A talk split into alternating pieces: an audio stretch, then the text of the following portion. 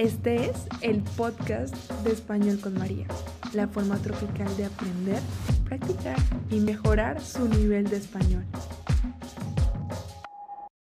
Hola mis amores, bienvenidos a un nuevo episodio del podcast de Español con María.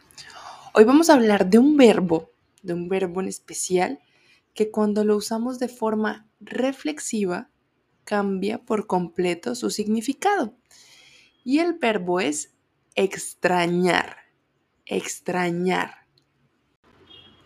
Extrañar a alguien o extrañar algo es sentir que hace falta, es como I miss something o I miss somebody. Por ejemplo, extraño a mi abuelita porque ella ya murió. Me hace falta mi abuelita. Eso significa extrañar a alguien. Un sinónimo de extrañar a alguien es echar de menos.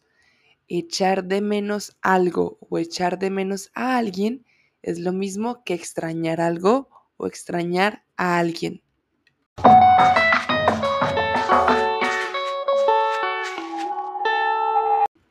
Sin embargo, si ya no decimos extrañar, yo extraño algo o yo extraño a alguien, sino extrañarse, por algo, extrañarse, ya no significa echar de menos, sino sentir una sorpresa, sorprenderse por algo, causarle una curiosidad, preguntarse algo. De hecho, en español tenemos el sustantivo extrañeza, extrañeza, y significa sorpresa o asombro por algo extraño. Entonces, extrañarse por algo es sentir extrañeza.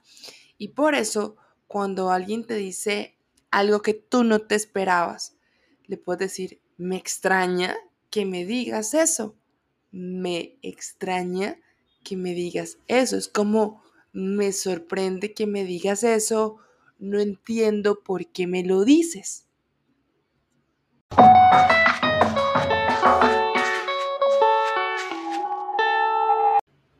Así como extrañar y extrañarse, hay muchos verbos en español que cambian su significado cuando se vuelven reflexivos.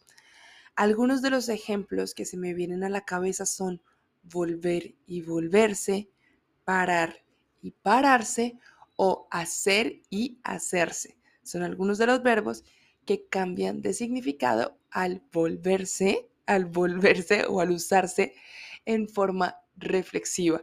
Y con eso, mis amores, terminamos nuestro episodio del podcast de hoy, pero antes quiero contarles que estaré en Berlín los días 24 y 25 de junio en Berlín, Alemania, participando en la feria Expolingua, la feria más grande de idiomas de Europa.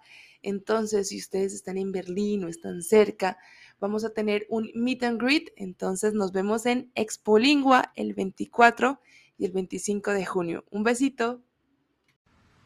Recuerden que la vida es más bonita en español. Nos escuchamos pronto aquí en el podcast de Español con María.